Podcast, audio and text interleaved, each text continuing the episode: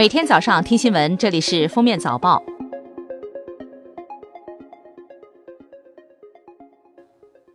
各位听友，早上好！今天是二零一八年十二月三十一日，星期一。欢迎大家收听二零一八年最后一期的封面早报。近日，浙江摧毁了一个网络交友诈骗团伙，抓获团伙成员二百七十九人。办案民警介绍，该团伙涉嫌至少诈骗五百多人。涉案金额六百万元左右，团伙成员大部分来自贵州、云南等偏远地区，而且既是受害人又是施害人。他们被老乡朋友以介绍工作为由骗到窝点，然后被没收身份证及手机，接受组织洗脑，最后一起实施诈骗。近日，二零一八年外卖骑手群体洞察报告发布，报告显示，外卖小哥成百万小镇青年立足大城市的第一份工。百分之七十七的骑手来自农村，全职骑手收入普遍超全国城镇私营单位就业人员月均薪资。今年五月，江苏一女子朱某让公交司机帮忙带东西遭拒以后，她便在车内找其他乘客帮忙。司机询问朱某是否下车，没有回应，于是就启动车辆。朱某上前争抢方向盘，并坐到司机身上拉扯。近日，法院判处朱某处有期徒刑两年，缓刑两年。近日，海口一名公交车司机傅师傅在开车的时候，一名女乘客怀疑其多收了一元车费，狠狠地打了司机一巴掌。司机停车后拨打电话报警。司机称，当时很想还手，但是最终忍住了。司机所在的公司将为其颁发委屈奖。来自河南信阳的想想今年九岁，患有严重的过敏性鼻炎。奶奶听到邻居说苍耳对治鼻炎有奇效，便专门去弄了不少苍耳。给孙子冲水喝，可是喝到第五天的时候，想想就陷入昏迷。送医检查发现，孩子身体多个脏器出现衰竭症状。经过一周左右的抢救性治疗，孩子脱离了生命危险。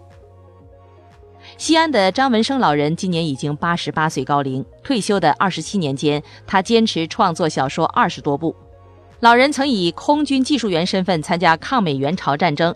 负责拆除美军投下的定时炸弹。他表示，这一生经历的太多，想以文字的形式把它出版出来。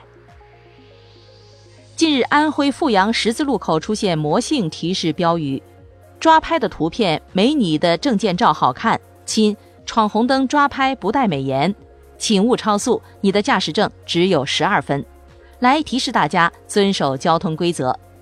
交警部门表示，想通过这种方式将冷冰冰的交通法规变成通俗易懂、诙谐的标语。湖北襄阳的小严今年三十一岁，去年通过婚介所相亲恋爱，一年后对方提出分手。小严称，恋爱期间他花销了近三万，电动车也被女友卖了，现在想讨回花销钱，不甘心成为他人的陪嫁，而女方认为都是正常的花销，拒绝还付。电动车是二手的，男子答应送给他。近日，K 幺七幺次日照开往上海的旅客列车上，一名旅客喝醉酒后胆大妄为，居然用打火机在列车上焚烧座椅，连烧三次，差点酿成大祸。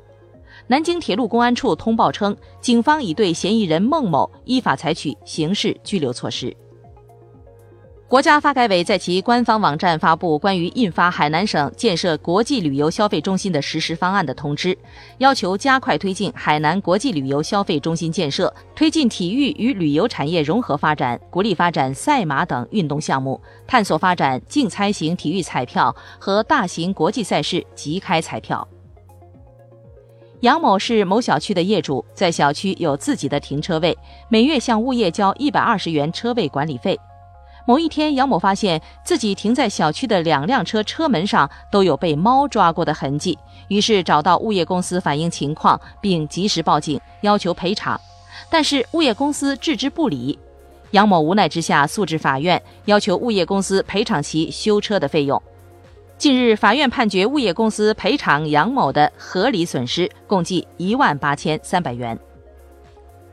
河南宁陵县第三实验小学的英语教师张书红因右脚软组织损伤，在讲台上不能长时间站立，只好双膝跪在讲凳上授课。张书红说：“因临近期末，怕耽误孩子上课，就想忍一忍。就这样，他在凳子上跪着讲课已经一个月了。英国的一名八岁男孩横穿马路的时候，一辆红色汽车飞驰而过，将其撞飞。肇事司机下车上前查看以后，又扬长而去。男孩送医后，经诊断为左手臂和锁骨骨折。警方根据监控找到肇事司机，血检显示他没有醉驾或毒驾。法官审理认为，车祸由于男孩过失而造成，因此判决司机不必坐牢。在日本，越来越多的人选择在结婚之前签订婚前协议，明确婚后的生活规则以及离婚时的赔偿金、财产分割方式等。日本的离婚率在二零零二年达到百分之三十，之后也一直居高不下。有人甚至在婚前协议中写明，出轨或者家暴的情况下，向受害方支付一千万日元的赔偿金。感谢收听今天的封面早报，明天再见。